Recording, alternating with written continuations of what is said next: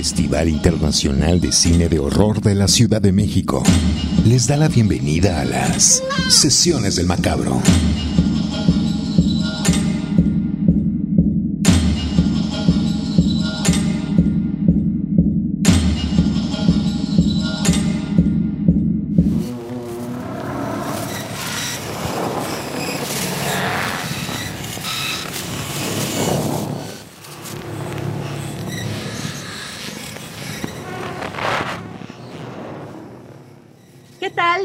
Macabra? ¿Cómo están? ¿Nos extrañaron? Nada más nos dimos una semana de vacaciones. Estamos de vuelta en estas, bueno, pseudo vacaciones. Estamos de vuelta en estas sesiones del macabro, iniciando la segunda temporada. Eh, ¿Cómo se la pasaron en estos 10 días de festival? ¿Cuántas pelis vieron? ¿Qué tanto disfrutaron? ¿Qué tal los QAs? ¿Qué tal las entrevistas con nuestras personalidades, nuestros invitados, los vampiros aleteando por todos lados de la Ciudad de México? Les damos la más cordial bienvenida. Soy Cassandra Vicario y estoy en compañía de Edna Campos, la directora de Macabro. Edna, ¿cómo estás? Hola Cassandra, muy bien. Aquí eh, regresando, como bien dices, a las sesiones del Macabro. Y eh, pues sí, saliendo un poco de este rush que significa hacer el festival, ¿no? Hacer eh, justo la vigésima edición. Digamos que todavía no nos cae el 20, fíjate. El, digamos que todo, todo fue tan extraño, un modelo nuevo, al ser híbrido, eh, el estar pues también de forma virtual, el poder regresar a las salas de cine, pues eso sí ha, sido distinto, ¿no? Eso pues nos ha hecho experimentar muchas cosas y pues justo este programa, eh, este primer episodio está dedicado a pues eh, hacer un recuento, ¿no? De, de, lo que vimos en el festival. Eh, sí, ya sé, yo vi la gran cantidad de películas que se proyectaron, pero sí quiero de alguna manera que platiquemos de, eh, pues, de muchas de las películas que el público nos hizo saber, en la banda macabra que nos acompañó en las salas, los que, bueno, vieron eh, muchas de las películas en las plataformas, eh, la verdad es que sí, este, nos dieron nos dieron mucha, pues, nos, retribuyeron mucho, ¿no? Nos dieron mucha retroalimentación, exacto, esa es la palabra, retroalimentación. Y pues bueno, justo sobre eso, pues vamos a, platicar en este episodio. ¿Y por dónde vamos a empezar, Edna? ¿Qué hacemos? ¿Hacia dónde? Bueno, pues, ¿qué te parece que hablemos de eh, no sé, de las películas que tú viste, eh, cuéntanos de alguna de las que hayas visto, ¿no? Que, pues te, haya, gustado, que creas que merece que eh, le dediquemos unas palabras. Pues yo muy emocionada acudí el jueves a Sist, ¿no? A la cineteca, no me lo iba a perder. Y muy divertida, bonita para regresar a las salas, ¿no? o sea, dentro de todo el, contexto macabro, el festival, los 20 años, pues el estar sentada en la cineteca viendo película inaugural de Macabro, pues fue muy importante y eso le dio como una, una chispita muy especial a la película, ¿no? Ese tipo de películas que te sacan precisamente de, de tu realidad y de tu, tu, tu normalidad ¿no? Y te llevan a otra cosa y a otros, a otros espacios y te hacen olvidarte, ¿no? Un poco, te sacan un poco de la rutina y te, a mí me relajan, ¿no? Ese tipo de películas así divertidas, purulentas, escabrosas, ¿no? Eh, escatológicas. Escatológicas, con muchísimo humor negro, eh, completamente fuera de la realidad, ¿no? Pero muy divertidas al fin y al cabo y el festival inició con todo. Sí, y bueno, eh, una persona que salió de la función que, nos dijo fue, se fue asquerosamente genial. Esa fue la expresión. Y este, dije, bueno, creo que la película eh, fue programada justo por eso, para que también nos relajáramos un poquito, para que disfrutáramos un poco este cine que también pues ayuda a que uno pueda pensar justamente en otras cosas que no sean los problemas eh, de diario, ¿no? Entonces, em, creo que fue una forma eh, bastante agradable de empezar el, festival. Y bueno, otra película que eh, creo que fue de bastante interés para mucha gente eh, pues fue ni más ni menos que Operación Luchador. Ah, sí, buenísima, sí la vi, sí la vi. ¿La viste en la plataforma? La vi en plataforma, sí, la vi en plataforma, un, ¿cómo le llaman ahora? Mockumentary, ¿no? Un, falso, un, falso, documental, eh, muy bien, muy bien filmada, muy bien muy bien creada, ¿no? Sí, este, con sus momentos muy hilarantes, ¿no? Que hace muy hilarantes. Fíjate que el director tiene eh, bastante experiencia en hacer documentales. Se nota. Entonces, definitivamente, pues hizo una ficción en, formato documental que es este es delirante, creo yo, ¿no? creo que es una de las películas que más eh, se mencionaron, que bueno, que gustó mucho a la crítica, que gustó mucho a la gente. Y bueno, para contextualizar un poco a la gente que no la vio, eh, pues es una película que habla de una posible situación en la cual pues un luchador eh, mexicano se convierte en agente eh, secreto de, pues de los estadounidenses ¿no? en la Segunda Guerra Mundial y le fastidia los planes de dominio al mundo a Hitler, ¿no? Entonces, sí, ni más ni menos, ¿no? Entonces, imagínense ustedes que ya nada más con esa premisa lo tenemos todo, ¿no? Y, además, bueno, Hitler también tenía su luchador, ¿no? Que eso también es fantástico. Lo que es muy, muy interesante es también cómo se mezclan eh, situaciones que pues estaban en el momento, ¿no? O sea, eh, bueno, posterior, ¿no? Porque bueno, también se habla de la carrera espacial, se habla eh, pues de la competencia entre los soviéticos y los americanos con, eh, en, la Guerra Fría. Se mezclan muchos, muchos temas, ¿no? Se habla también incluso de Leni Riefenstahl, ¿no? La, documentalista de Hitler, que tiene ahí una aparición especial. Y bueno, también la combinación entre lo que es, eh, pues digamos, una recreación. ¿no? Y las eh, y el pietaje que es original es fantástico, ¿no? Entonces, sí, sí es una película que, es muy, muy disfrutable y que pues le da mucha frescura también al, género, de alguna manera de la lucha libre, ¿no? Más que, más que sí al terror, porque realmente no es una película de terror, es una película más de corte fantástico y que bueno, que tiene por supuesto este elemento de la lucha libre, ¿no? Muy interesante también a destacar que sea una película pues que el eje principal es la lucha libre, ¿no? O sea, no deja de ser la lucha libre, pero está hecha en Canadá. Ajá, ajá. No deja de tener la visión, por supuesto, del el exterior y sobre todo de ese primer mundo, ¿no? Ajá. Hacia esto, esto tan exótico eh, de la, que es la lucha libre y sobre todo la lucha libre mexicana, ¿no? Así es pues fue uno de los grandes momentos, creo, del festival, ¿no? Sí, yo creo que tiene el potencial para convertirse en una de esas grandes joyitas que se hicieron en macabro, ¿no? Como han, como ocurrió con Jesucristo Cazador de Vampiros y otras películas que ya hemos recordado en el pasado. Yo creo que esta también va a ser muy recordada y muy buscada por quienes no la pudieron ver. Así es. Otra película que creo que eh, es interesante mencionar, The Old Ways, ¿no? Que, también la viste, sí la viste. Estás diciendo puras que sí vi. Eso me parece muy bien, porque entonces quiere decir que eso es lo que este, atrajo mucho al público, ¿no? Eh, de hecho, bueno, dentro de lo que es el, el, cupo, ¿no? Máximo que se tuvo este año en la Cineteca Nacional, que pues, estuvo al 50% del, del aforo, eh, se llenó. Pues eh, de alguna manera ha sido un poquito controversial, porque, bueno, aun cuando la película en, pues en cines tuvo su eh, estreno en Macabro, es una película que ya estaba vendida en Netflix. Ojo, no todo lo que se ve en Netflix es producción de Netflix, porque yo por ahí vi un comentario en eh, redes sociales, que era un comentario de hecho para hablar un poco mal de la película por el contenido, ¿no?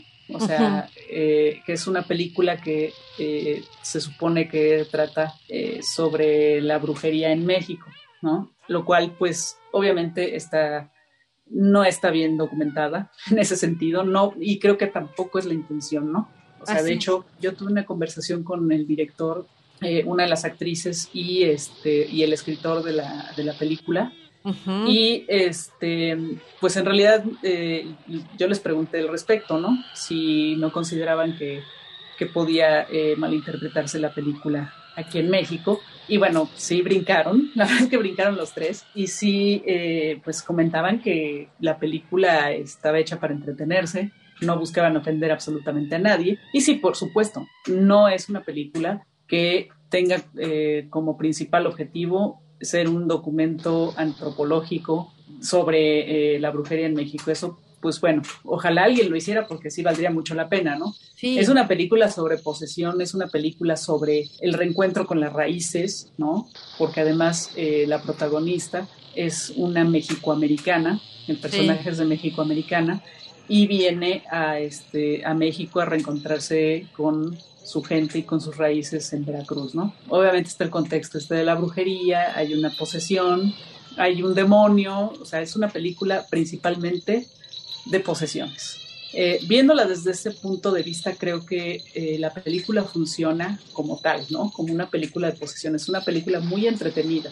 Sí. Eh, me parece que las actuaciones están bien, ¿no? Están bastante bien. La película tiene un ritmo bastante bueno, se sostiene y cumple con, el, con el, la idea y su objetivo, que es entretenerte y hacerte pasar un rato bastante agradable con una película de terror. De acuerdísimo contigo, ¿no?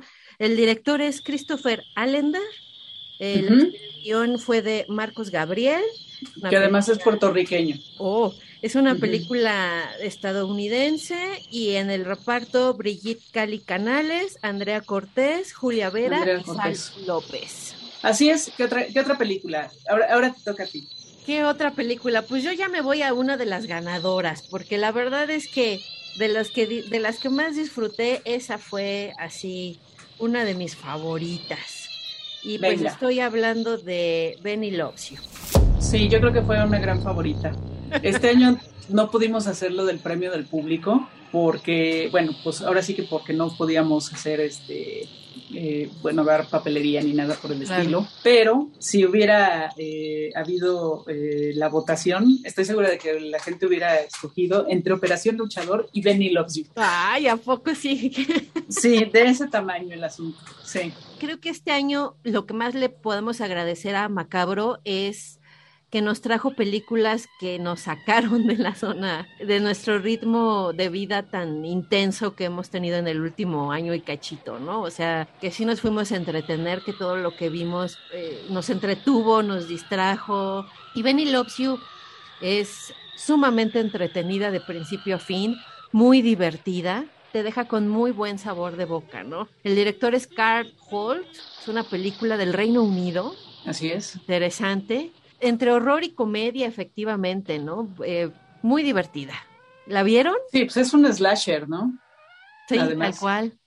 Es un slasher, sí, con, Tal con cual, con elementos una- ochenterísimos. Con una premisa muy interesante y que la verdad sí nos pega un poco a todos, ¿no? Así como que todo el mundo ha- hemos tenido en algún momento de nuestra vida nuestro peluchito favorito, ¿no? Nuestra mascotita favorita. Y en algún momento crecemos y la dejamos, ¿no? Así es. Y regresa para acosar. Y regresa. Para reclamar, para reclamar tu este, su- eh, su atención. Eso es fantástico, ¿no? Que regrese a reclamar atención. Así que si ustedes todavía tienen a su peluche en casa, en una caja, en el desván, en el sótano, en la casa de su madre, aguas.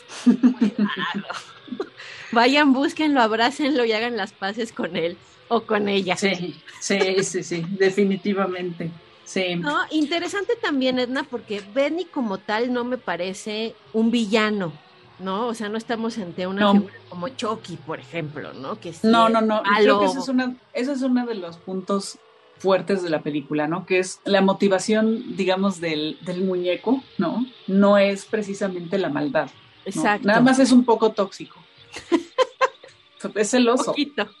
Es celoso, es un, es un, este, es un niño celoso, ¿no? Un niño travieso, eso es, eso es lo que es Benny, ¿no? Eh, o sea, ahora sí que podemos, podríamos decirles hoy que este ya abrazaron a su peluche tóxico, Por favor, háganlo. por favor.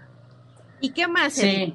Oye, pues mira, otra película que a mí me pareció, este, que fue, que llamó mucho, mucho la atención en el festival y que eh, creo que tuvo también eh, buenos comentarios por parte del público, es eh, una película que se llama Lenny.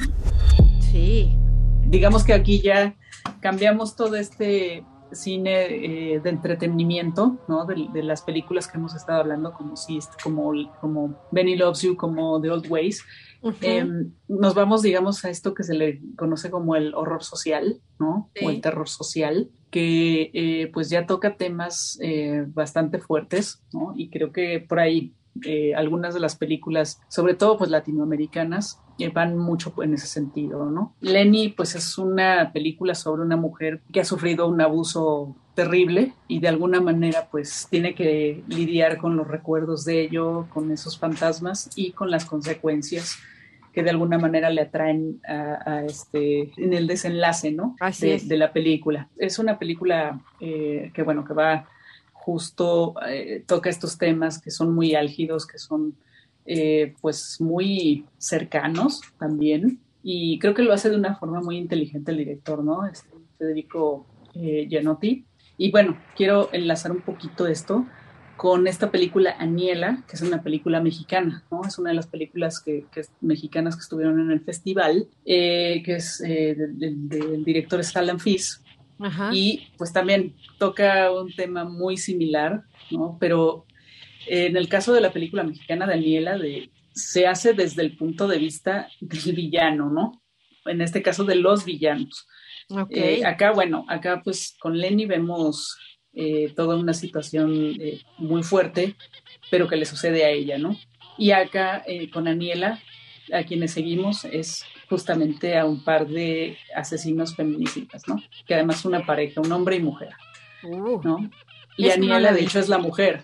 Aniela es la mujer. Entonces, em, se tratan temas muy, muy fuertes. Escuché que, en, el QA que se hizo, que, que hizo Iván Contreras con Alan, con Alan Fis, este, eh, que si quieren eh, está disponible en el Instagram de Macabro. Eh, ahí se puede ver. Le decía Alan a, Iván que para hacer la película había hecho mucha investigación. Parte de esa investigación había seguido el caso de los porquis.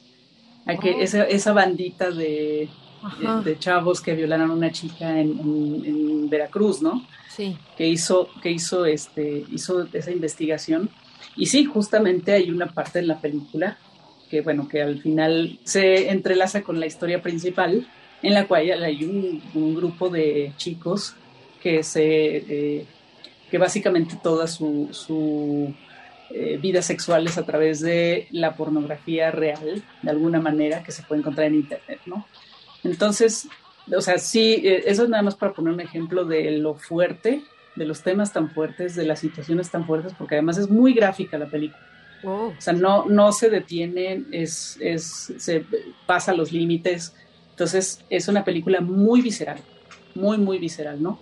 Entonces, creo que, que, valió mucho la pena haberla programado. Creo que la gente entendió también por dónde iba eh, la película. O sea, no, porque sí, o sea, pudo haberse entendido en algún momento como una, incluso una especie de, eh, pues no sé, como de apoyo a la violencia o apoyo a este tipo de gente, ¿no? Por, precisamente porque el desenlace es muy brutal, ¿no? Entonces, em, sí, sí creo que, es importante también este, tocar estos temas, ¿no? Y tocarlos desde el punto de vista eh, también del, del, género, ¿no? Porque, pues, sí hay algo que decir, ¿no? Y sí, sí puede aportar también eh, a la discusión. Lenny y, tanto Aniela como Lenny posiblemente fueron pues dos de las películas más eh, pues eh, crudas, ¿no? Y más eh, fuertes en, el, en, la programación de este año. Qué interesante. Y mencionar que ambas son latinoamericanas. Ambas son latinoamericanas. Y sí, definitivamente, pues por ahí va el, el cine de género latinoamericano, ¿no? Aunque en algunos momentos sea muy, muy este, fantástico, o sea, los elementos se vayan más hacia eh, pues las características eh, del cine fantástico, sí hay, como, no, se puede evitar el, mencionar que, que hay un contexto violento, que hay un contexto donde suceden cosas que no deben de suceder, ¿no? Claro. Y, este, y de alguna manera, pues sí, ahí, ahí aparece. Y que es precisamente consecuencia del contexto en el que se vive en Latinoamérica. O sea, por eso interesante que las primeras películas que hablamos Canadá, Reino Unido, Estados Unidos, y son así como las más divertidas, ¿no? Las más este, fantásticas. Y ya cuando entramos a, hacer, a temas más serios y más fuertes, nos trasladamos inmediatamente a Latinoamérica. Así es. Eh, fíjate, creo que una, una, de las películas que iba más en el corte fantástico, que estaba más alejada, digamos, de la parte social, eh, dentro de la programación y que también es latinoamericana es esta película de El cementerio de las almas perdidas. Y aún así no dejas de tocar una situación de abuso, ¿no? Claro, sí. Sí, y qué bueno que hablas de esa película, porque yo la verdad desde hace dos años cuando vi a Mata Negra, me volví fan de Rodrigo Aragao, ¿no? O sea, ahí dije, wow, ¿qué es esto, no? Y de ahí me clavé mucho más. Y en esta, esta, esta edición de Macabro dije, viene algo de Aragao, lo tengo que ver y lo tengo que ir a ver a pantalla grande, aunque estuvo en plataforma. Y sí, la verdad es que no me decepcionó una vez más Aragao. Visualmente, el, el, hombre me parece muy talentoso, ¿no? Sí, muy talentoso. definitivamente. Puede lograr imágenes muy terroríficas, estéticamente muy bien hechas y muy creativas con cosas muy simples logra unas imágenes espeluznantes y muy bonitas al mismo tiempo. Sí, estoy de acuerdo contigo. Y bueno, aquí digamos que el, tema es eh, completamente, es muy alejado de lo que habíamos estado hablando, pero de alguna manera, o sea, es una película de época. Hay que decirlo. Es una película de época que habla del momento en que llegan los, los portugueses a Brasil, ¿no? Entonces, o sea, estamos hablando de un momento de conquista, estamos hablando de un fanático religioso, estamos eh, viendo que, eh, hay, hay, una cuestión de poder, ¿no? Y que, bueno, eh, eso hace que, que, se desarrolle una historia en la cual, pues, hay unas especies de zombies ¿no? Sí. Eh, que están atrapados en un cementerio y que, bueno, que solo pueden salir a través de, ciertas prácticas, ¿no?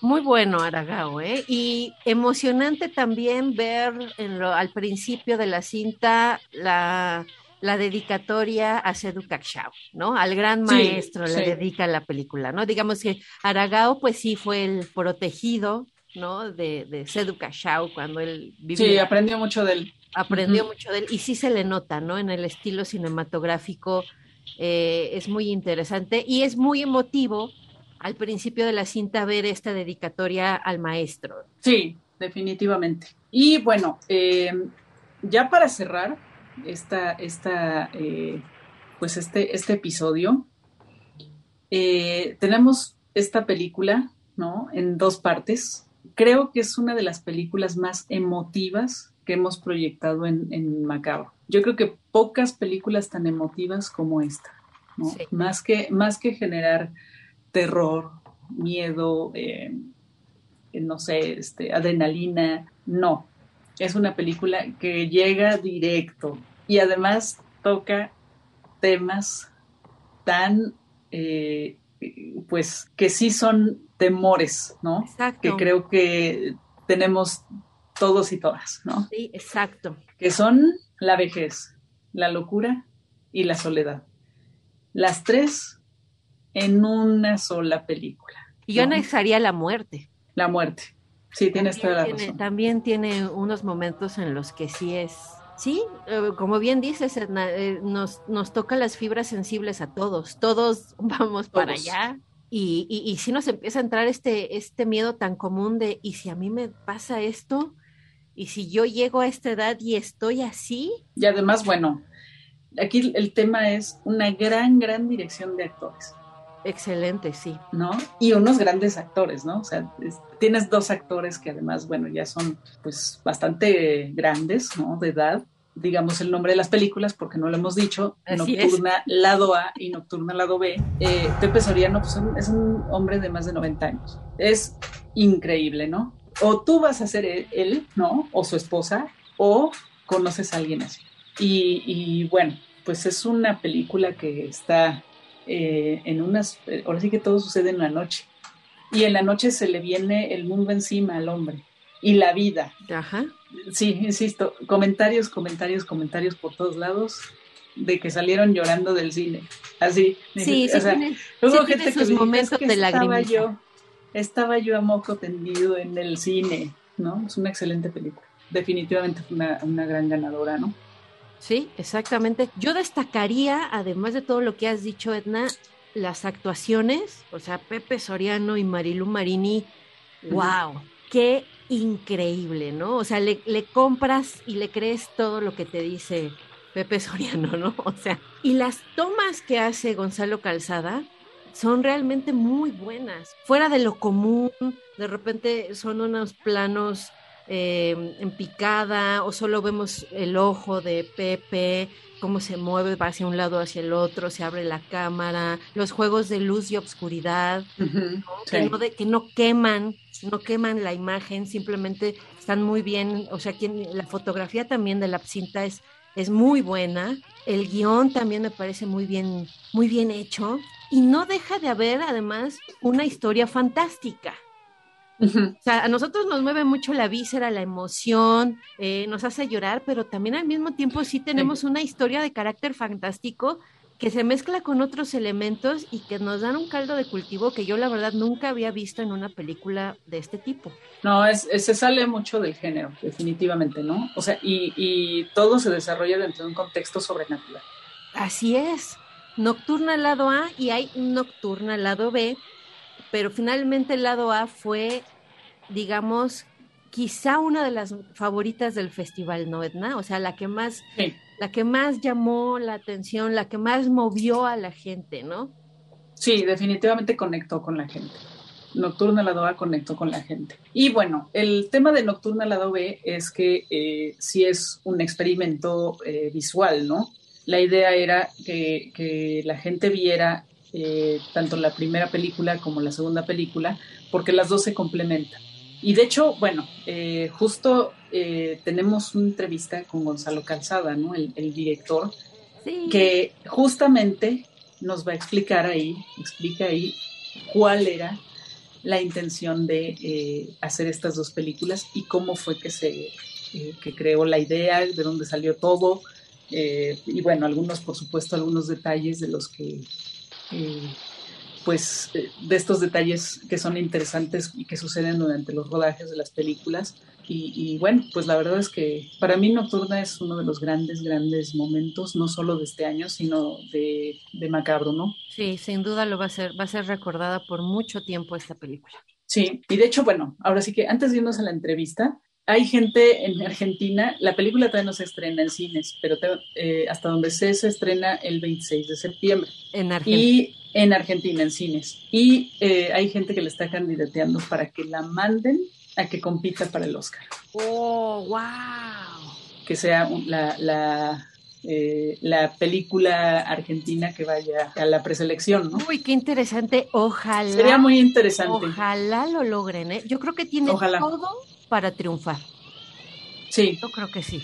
Aunque desgraciadamente podrían compararla con esta que, que pues, estuvo en la pasada entrega, que es la del padre.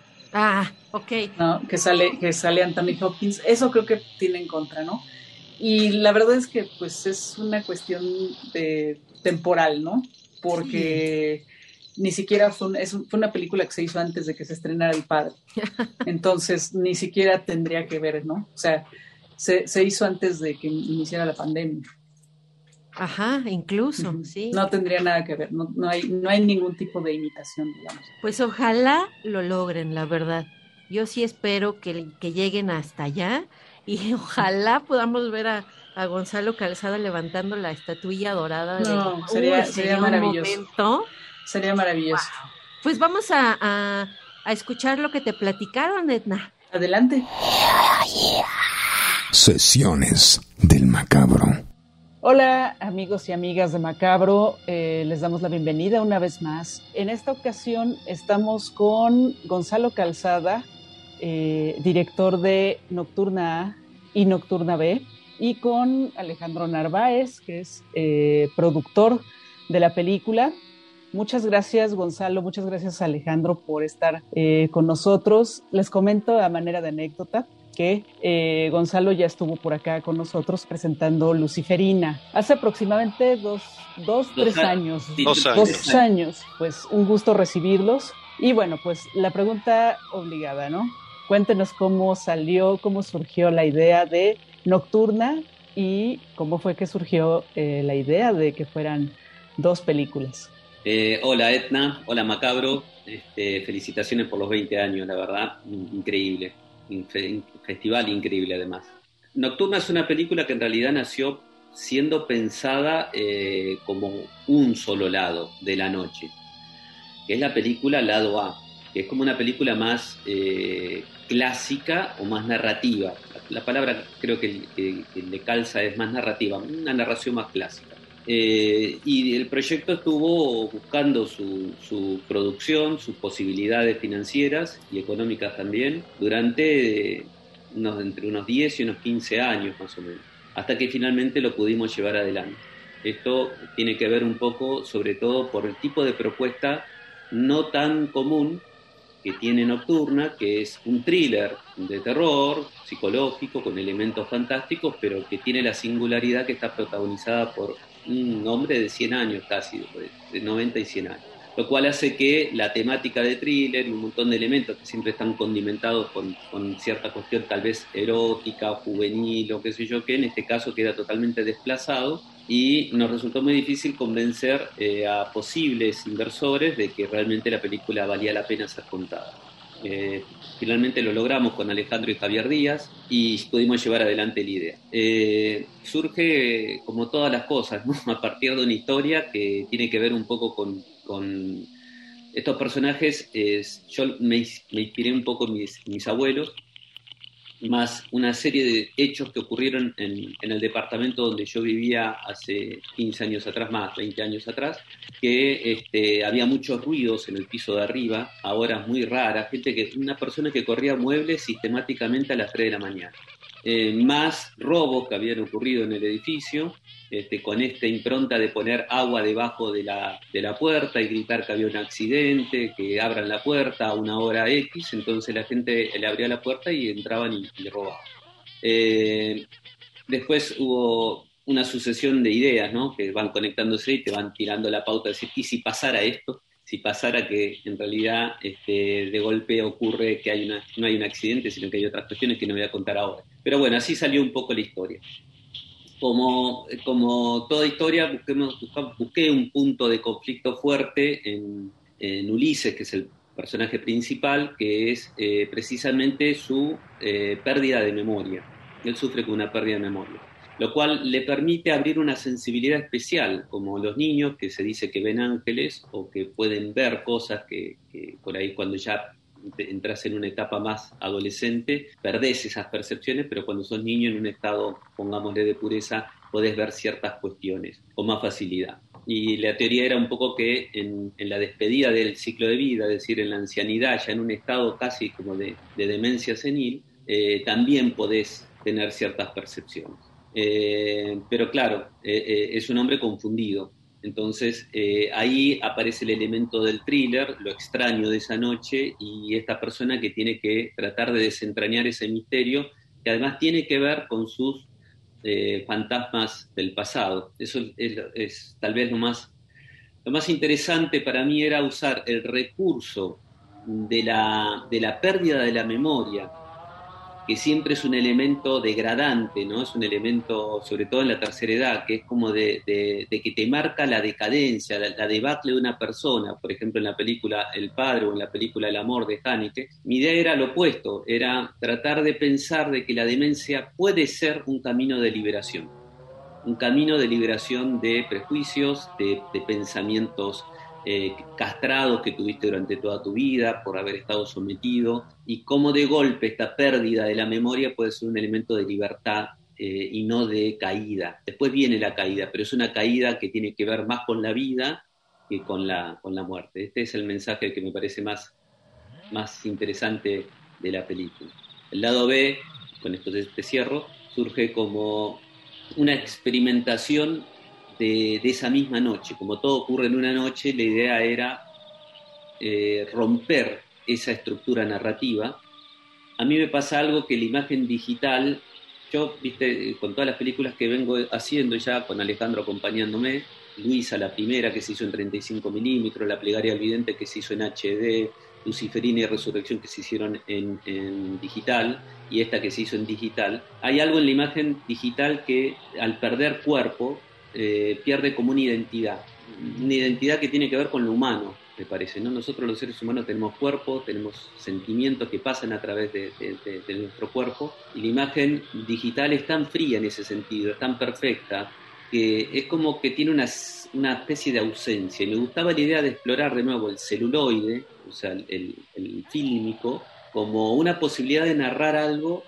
eh, que tuviera que ver con los fantasmas mentales de, Ulises y de los fantasmas que tiene en su cabeza esa noche, que repiten ciclos durante toda esa noche de pensamientos o de situaciones en las que están enquistados. Me gustaba mucho la idea de experimentar desde ahí el mismo relato, pero contado de una manera fragmentada, rota, torcida, experimental, a través del, del fílmico, del celuloide, del Super 8, del, del 16 milímetros. Por suerte Javier Díaz y Alejandro Narváez, los dos productores, me acompañaron porque ya era muy difícil eh, hacer el lado A, que ya era una historia con un hombre grande, que había que ver las posibilidades después de que la gente le interese ver el thriller o no, sobre eso hacer una experimentación extra y, lo llevamos adelante.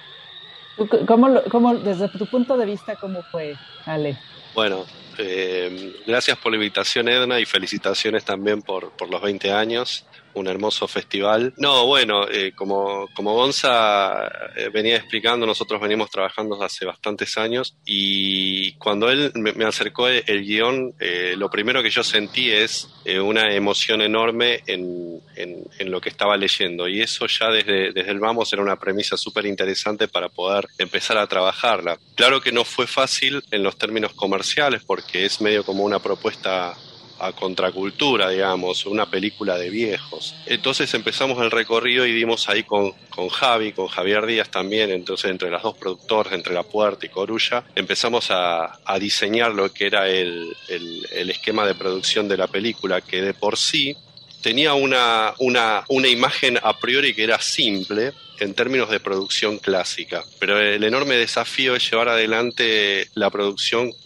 junto con Pepe Soriano como protagonista, eh, una leyenda del cine eh, local e internacional, una enorme responsabilidad también llevarlo adelante desde ese lugar y junto con el acompañamiento de Marilu Marini que formaron una dupla eh, para mí muy linda este, permitieron que todo se vaya armando. La película desde el vamos nunca fue un, digamos, un, tipo de, drama bajón, sino yo lo llamo, lo clasifico en lo que se llama un esquema de redención, digamos. Y eso también era lo, maravilloso que sentí desde el primer momento que lo leí. Eh, después cuando Gonzalo me, nos viene, eh, recuerdo el momento, digamos, estábamos ahí en un, en un mítico lugar ahí en Palermo tomando unas cervezas y me dice, ¿y si hacemos el lado B de esta manera, ya de por sí era complicada, digamos, empezó a, armar y a complejar el, rodaje clásico, pero esto es cine, esto es arte, y le dimos para adelante, digamos. Entonces, ahí sellamos con un brindis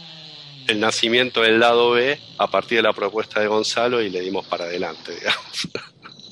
Buenísimo. Oye, eh, Gonzalo, yo quisiera que le platicaras un poco al público eh, de qué va este lado B, porque bueno, ya eh, escuchamos un poco que bueno, que el lado A es una película con una narrativa más eh, clásica, ¿no? Pero este lado B. mira, los primeros trabajos que yo hice en cine, en la Universidad del Cine ya hace, no sé, 100 años, eran en fílmico. Como Ulises, digamos. Claro, tal cual. hice en, en 16 milímetros blanco y negro, y eran, todavía están, por supuesto los pueden ver en la página de, la puerta cinematográfica si quieren, eran este, medio experimentales. Me gustaba esto de eh, probar, eh, estar un poco más suelto a la hora de narrar, decir, bueno, vamos por acá. Estábamos en una época, vos pensaste que era medio como el inicio del posmodernismo, ¿viste? Los 90, toda esta exacerbación de la fragmentación, la rotura y qué sé yo qué, David Lynch, este, bla, bla, bla. Esta idea de poder romper el relato o de jugar con otros, otras formas de narrar siempre me resultó interesante. Y me parece que es importante, nosotros después empezamos a trabajar, gracias a Dios, bastante, hicimos muchas películas y siempre estábamos como encorsetados en una manera de contar cine, pero estaba esta intención cada tanto, eh, o esta inquietud de volver a, este, a estos cortos iniciales que es trabajar más suelto, ¿viste? Sin, sin, con ciertas premisas, pero, pero más sueltos en el set, en el plato de filmación, con los actores, con los, con los técnicos. Y de golpe, cuando uno está activo a pensarlo así, eh, te, te, surge siempre la pregunta de por qué no se puede hacer, ¿viste? Entonces, Nocturna me pareció el proyecto perfecto porque en un punto primero estaba con, con los productores que sabía que podía presentarlo. Hay productores que de golpe te sacan para nada y hay otros que por ahí les interesa esta opción. Y después la narrativa en sí, porque ocurre en una noche y esa noche está fragmentada en horas. Vos ves el lado A y el lado A va ocurriendo en determinadas horas. Entonces esta fragmentación de la noche permitía una especie de juego, que es, es decir, en el lado B vos podés ver la misma noche guiándote por las horas y a partir de esas horas podés saber qué es lo que está pasando en el piso de arriba, por ejemplo, antes de que ocurra un hecho fuerte, o qué es lo que está pasando cuando un personaje se queda en un determinado lugar y este personaje principal, Ulises, del lado A, sale. Y vos te quedás con ese personaje. Y no solamente te quedás con ese personaje, sino que entras como en, su, en sus pensamientos, en sus rollos mentales, en, su, en lo que queda atrapado de, un espectro, sea un espectro real o no, que es esta especie como de, de loop, ¿no? De sinfín, de estar girando sobre pensamientos obsesivos que no podés dejar de tener. Este tipo de fragmentación de la noche, más este tipo de experimentación cinematográfica me pareció muy interesante para abordar el lado B. Y esta guía, ¿no? Que, que de golpe es una película difícil, el lado B, eh, pero pienso yo que esta es una forma en que vos podés acercarte a ese tipo de cine también, porque si te gustó mucho el lado A, vas a querer saber qué hay del otro lado de la noche. Vas a decir, bueno, a ver, por ahí te gusta, por ahí no te gusta, pero por lo menos eh, hay como una invitación más suave a, otro tipo de cine, a otra forma por ahí de contar, que no estamos inventando nada, nosotros en realidad lo que estamos es siguiendo una línea distinta o una posibilidad distinta de, de poder mantener una estética viva, porque lo que está pasando hoy por lo menos la sensación que me pasa a mí, es que a pesar de que hay mucha tecnología a favor, a diferencia de la época en que filmábamos nosotros nuestros cortos, y sin embargo las cosas cada vez están más parecidas. No hay, eh, no hay demasiada búsqueda, me, me, me, parece, ¿no? Y el que ya se mete en los términos profesionales se olvida de esta posibilidad de poder seguir experimentando, que yo creo que es necesario. Sobre todo si, si, si estamos en la vereda del arte, ¿no? Que uno busca siempre un poco más allá. Así que un poco eso, Edna.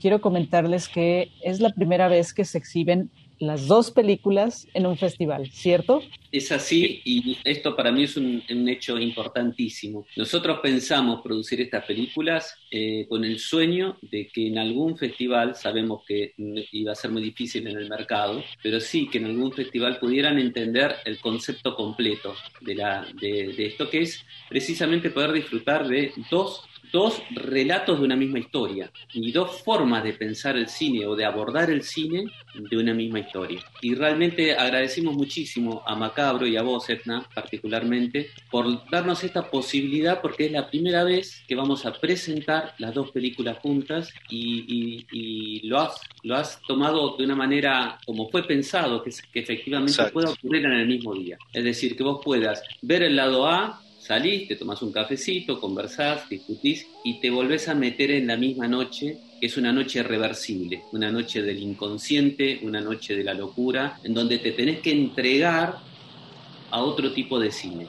Estar preparado para vivir un cine mucho más contemplativo, más sensorial. Es un viaje del inconsciente o del sueño, tal vez más onírico, ¿por qué no? Así que yo, eh, la, la realidad es que agradezco muchísimo esto y me alegra mucho porque de la mano de Macabro se completa eh, el círculo de, de Nocturno. Estás escuchando Sesiones del Macabro. Para mí, eh, justo esta segunda parte, yo la siento como una carta de amor al cine y de alguna manera es un poco nostálgica, ¿no? ¿Es así? Sí, definitivamente, Edna, es así. Eh, hay un concepto, hay un sello adelante de la película, que vos vas a ver que dice Cinetopías, y el sello tiene un dragón que tiene la cabeza de una cámara de cine, una ARRI BL, y del otro lado hay un proyector. Es un Auroboro, pero que en realidad la cámara escupe una historia, que esa misma historia, que es el otro dragón, ya la va proyectando y va chupando a la, a, la cámara. ¿Qué es esto de Cinetopías? Eh, yo tengo una sensación, te insisto con esto, de que la pérdida del celuloide, más allá del aspecto nostalgioso que se vivió también en los 90, ¿viste? porque aparecían todas las tecnologías nuevas, el mini DB, Dogma y esto y lo otro, en algún momento todos sabíamos que la tecnología digital iba a avanzar y era lo lógico. Y lo que quedaba era como una sensación media de perdición, de nostalgia, de tristeza por quienes habían vivido la experiencia cinematográfica y quedaba este, esta sensación de que se perdían posibilidades, pero más que posibilidades, costumbres y formas de trabajo que iban a ser reemplazadas por el nuevo cine digital. Hoy el cine digital, o fíjate que genera una sobreabundancia de contenido, porque es mucho más liviano este, y más posible, ¿no? realmente da muchas posibilidades, está buenísimo, pero yo siempre observé que había algo más fuerte que se estaba perdiendo con el celuloide, que es algo que tiene que ver con un texto que estoy escribiendo en este momento, y que era la imagen cuerpo. ¿Y qué es la imagen cuerpo? La imagen cuerpo, vos pensate que eh, con el celuloide se va el último tipo de imagen que vos podés realmente tocar. O sea que película significa piel. Hay, hay una sensibilidad en el celuloide que te permite eh, levantarlo y verlo a trasluz, doblarlo, rayarlo, intervenirlo, quemarlo, eh, su maquinaria, su mecánica de arrastre es tan poética, es tan bella, que además sus mismas formas remiten a formas ancestrales, que es la cámara oscura, que es la linterna mágica, que es la caverna, que es el fuego, que es la magia simpática, todos esos elementos que fueron armando ¿no? al cine, al movimiento, la proyección y la captura, pertenecen al dominio del celuloide. Y con el celuloide se van. Es decir, que el celuloide es efectivamente la última imagen que va a ser tocada, sentida al tacto, que puede ser vislumbrada y que puede ser intervenida. Esto nos da una idea tan poética del formato, tan poética, que comparar una bobina de cine, un carrete, un proyector, la sonoridad misma que genera el ronroneo ese permanente que tiene una cámara desde la Super 8 hasta la, la Arri, hasta la Panavision, no lo vas a encontrar jamás en un disco rígido y en una cámara digital. Entonces, hay algo de ese cuerpo que además se degrada, se corrompe, tiene hongos, es decir, se muere en algún momento, que nos recupera como seres humanos. A diferencia de lo digital, que sobreabunda y que nos enfría, es una imagen muy fría en ese sentido. Entonces, este era un poco el concepto. Vos pensate que un rollo del Super 8 dura tres minutos y medio. Y un rollo del, de Super 8 puede ser un rollo mental de una persona si vos no cortás ese, ese rollo, sino que le haces un montaje en cámara, es decir, que cortás desde la cámara nada más, nunca lo cortaste al celuloide, y ahí ya estás generando una analogía poética bellísima, que es un rollo de cine puede ser un rollo mental. Esto con un disco rígido es imposible. Eh, que de golpe puedas revelar algo que es un misterio, porque vos lo estás filmando y por más diafragma o lo que sea que tengas, el fotómetro, no sabés lo que va a terminar dando. Y este, esta mística, ¿no? Que tiene, esta, esta sensación de que incluso vos podés abrir la cámara y que entre un poco del velo, de la luz, y esa luz también va a ser un misterio. La gente te dice, todo esto se puede generar de forma digital. Cuando alguien te dice esto, es que no está entendiendo nada de lo que uno está, desde donde uno está hablando. Y creo que en ese sentido, el cine está reescribiéndose por primera vez. Este cine cinematográfico, si querés, como palabra, cine después del cine. Porque efectivamente el cine va a seguir. El cine digital es lo que viene ahora. Pero esto nos permite recuperar ese aspecto aurático de aura que tiene el cine del celuloide, que, que no se percibe en cuanto a, lo que se ha perdido con eso. Y es bastante. Vos fíjate que la, la gente que hoy trabaja en el cine digital está más desaforada todavía. Es decir, se perdió el rito. Porque ese rito podía ser consciente o inconsciente, pero estaba en Noche Americana, ¿no? de Truffaut, estaba en, cualquier, en, Sunset Boulevard, en cualquier película que hablara del cine estaba esta mística. Esta mujer que se para, ¿no? Gloria Swanson, frente a esa pantalla gritando y detrás está ese haz de luz, eso es cine. Eso no es cine digital. No hay posibilidad de, de, de poesía en el cine digital en esos términos. Entonces creo que eso es lo que hay que recuperar y gracias a, a los poetas, pienso yo, no sé, a, cierta gente que todavía insiste en pelear por, por cosas distintas, eh, todavía está la tecnología dando vueltas. Está el 16 milímetros, está el Super 8, está el 35, hay gente que sigue trabajando incluso hasta con el 70 milímetros y nadie pretende con esto recuperar un mercado, sencillamente darle un nuevo valor, una nueva identidad al cine. Y una cosita voy a agregar, si me permiten, que es tomando esto, eh, esto que dice Gonzalo, es muy lindo ver en el set, porque las películas las hicimos en paralelo, cuando terminamos de, tirar una toma de forma digital y em, empezamos a tirarla de forma eh, fílmica, cuando eh, lo que se genera en el set, porque hay una mezcla de mucha gente que no vivió esa posibilidad y era también novedoso y uno, digamos, cuando se, aleja un poquito y ve el big picture, dice, eh, también genera algo lindo, esto también es arte, es como una especie de, comunión, de magia que se genera en los nuevos sets. Eso es lo que pudimos vivir en Nocturne y estamos orgullosos de eso. El trabajo de los, bueno, de, los actores a mí me parece que es fantástico, ¿no? Cómo ellos, como eh, digo, de alguna manera cómo lo pudieron eh, vivir, ¿no? En, bueno, en esta filmación. En el caso de, Pepe, nosotros buscábamos un actor que estuviera lo más cercano a la edad del personaje, porque esto nos genera como más realidad. No, no es lo mismo un actor de 75 que está maquillado que un actor de 90 años. Era un riesgo, por supuesto, porque además es una película lado A, por lo menos monocular, o sea, es una película donde el personaje está atravesado en toda la película. Entonces era un riesgo porque, bueno, no deja de ser un riesgo, ¿no? Una persona de 90 años en un set durante cinco semanas eh, trabajando una película de terror porque si bien tenía elementos de drama, también tenía corridas por la escalera, este, persecución, sustos, miedos, ya, la actuación de un susto o de un miedo, de algo que genera terror, obviamente requiere de una gran cantidad de energía. Pero aún así, eh, como director y, un poco desde el diseño de producción, tomamos el riesgo de que fuera un actor de 90 años.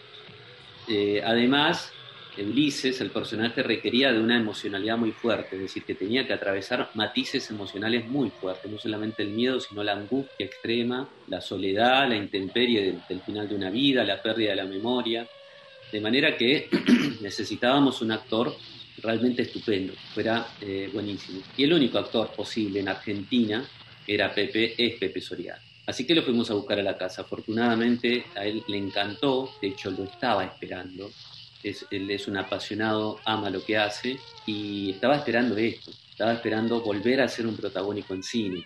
Es como que, le vino como, como anillo al dedo, porque además le gustó la historia, y es una historia que atraviesa un personaje de su edad, por lo cual él podía también dar un montón de su propia catarsis ¿no? en el personaje.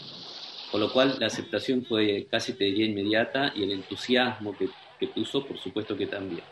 Después buscar la Marilú fue una cuestión de, tener asegurado a Pepe porque era como la qué tipo de pareja iba a tener. Marilú vive en París, la convocamos, divina también, le encantó el proyecto, la idea, lo apoyó y apoyó el proyecto. Y por supuesto que ella tenía un trabajo postural mucho más fuerte porque ella es más joven, en, Ulises, que era el protagonista, sí necesitábamos a alguien de, 90 años para que pudiera con las manos, con las arrugas, con los ojos, porque ese tipo de cámara íbamos a usar en, Ulises, esa cámara macro que muestra la vejez como si fuera una especie de extensión del desierto eh, al cual él va.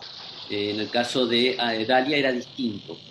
ahí se requería de una persona que tuviera el suficiente vigor de intimidar a la otra persona, por lo cual necesitábamos que tuviera, si era tuviera esos recursos como actriz y que fuera un poco más joven. Por lo cual ella tuvo un trabajo postural enorme que hacer, enorme porque realmente primero usaba un bastón ortopédico y hay una transformación en el cuerpo de ella que la dejaba, eh, pobrecita, cuando terminábamos la toma, muy cansada. Eh, ellos se conocían y ahí pudimos trabajar esta otra cosa que es muy difícil de lograr a veces, eh, que es la intimidad, que sea verosímil la intimidad de ellos, que vos los veas y digas, sí, ustedes están hace 40 años, no se soportan, y yo tengo unos abuelos que eran así, o yo me acuerdo de unos tíos abuelos que eran así, o sea, poder reconocer esa, esa realidad, ese pequeño teatrito, decir, yo creo esto ¿Por qué? Porque después viene el elemento extraño o fantástico y si vos no tenés los palotes bien hechos al principio, ya está, te fuiste de la película, o sea, se te rompe la evocación. Entonces, bueno, eh, la realidad es que en ese sentido ellos cumplen muy bien y son dos actores tremendos y llevaron adelante la película con técnicas distintas, porque Pepe es mucho más visceral, trabaja muy in situ en el set, la energía la va poniendo ahí y Marilú lo iba preparando previamente. Porque además el personaje de Marilú, no voy a, a mucho, pero bueno, esconde como varias máscaras. A diferencia del de Pepe, Ulises, que es un, hombre que más o menos va sufriendo una curva fuerte, pero que tiene siempre la misma máscara, digamos. No esconde tanto. Eh, fue un trabajo muy intenso. Ellos ensayaron bastante, leímos el guion varias veces, vimos referencias. Abordar el universo fantástico en gente grande, que acá en Argentina no hay mucha cultura como en México de género fantástico. México tiene una historia muy fuerte de, de, género fantástico. Argentina la tiene, pero a partir de los 90. Antes eran cosas muy singulares. Es decir, que el pensamiento del artista argentino cinematográfico no conoce mucho lo que es la fantasía con lo cual vos agarras a un actor como Pepe Soriano, Marilu Marini, y nunca han trabajado la posibilidad de ver cómo es un exorcismo, un fantasma. Esto nos pasa en general con las películas, pero con la gente, los actores más grandes hay que referenciarlos más. Entonces hablamos de todo, desde Shakespeare, Hamlet, a, no sé, al resplandor, a sexto sentido, a, los tipos de fantasmas que puede haber, para poder ir trabajando un poco esta, esta mitología urbana que presenta Nocturna. Muy bien, pues Gonzalo, Ale, muchas gracias, muchas gracias por esta conversación y esperamos verlos muy pronto eh, por acá en México y que bueno, que ya eh, podamos llevar a cabo eh, actividades y, y, festivales con un poco más de eh, eventos eh, presenciales en el futuro. De aire, sí, gracias, gracias. Gracias a vos, Edna. Muchas gracias, muchas gracias, Edna y a Macabro del festival increíble. Gracias. Sesiones del Macabro.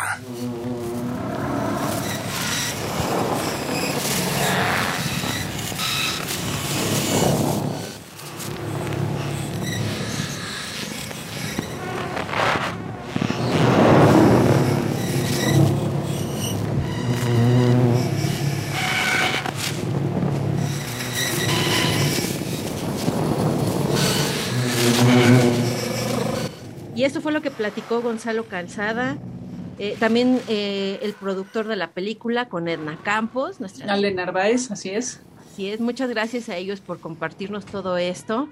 Y pues así llegamos al final de este primer episodio, segunda temporada de Sesiones del Macabro.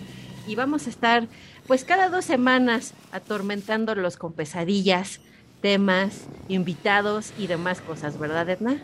Así es, Cassandra. Y de hecho, bueno, eh, dentro de nuestras, eh, dentro de la agenda que tenemos para los próximos eh, días, para las próximas semanas. No se olviden que, bueno, la celebración de Macabro de alguna manera continúa, ¿no? Y eh, tendremos este, pues este tour que va a varios estados, el México Macabro, 20 años de cine de terror en México, que eh, lleva 13 películas mexicanas eh, que, bueno, que se han estrenado en los, en los últimos 20 años justamente. ¿no? Así es. Y que, bueno, que, que llegarán a algunas ciudades como Chihuahua, Puebla. Guanajuato, Puebla, eh, en Morelos visitarán varios municipios y también estará por Cuernavaca y también en Aguascalientes. Entonces, eh, de verdad no se lo pierdan si, si, nos escuchan de alguno de esos estados, no se lo pierdan, eh, son todas las funciones serán gratuitas y pues bueno, ya saben, eh, la, la, programación está en, en, en macabro.mx y muy pronto les daremos fechas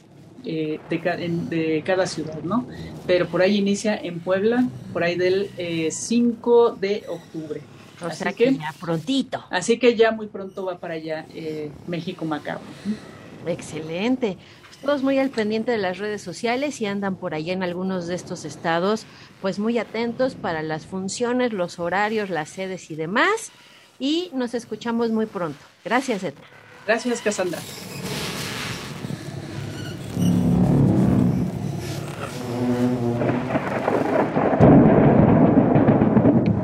Sesiones del Macabro, conmemorando 20 años del Festival de Cine de Horror más importante en México.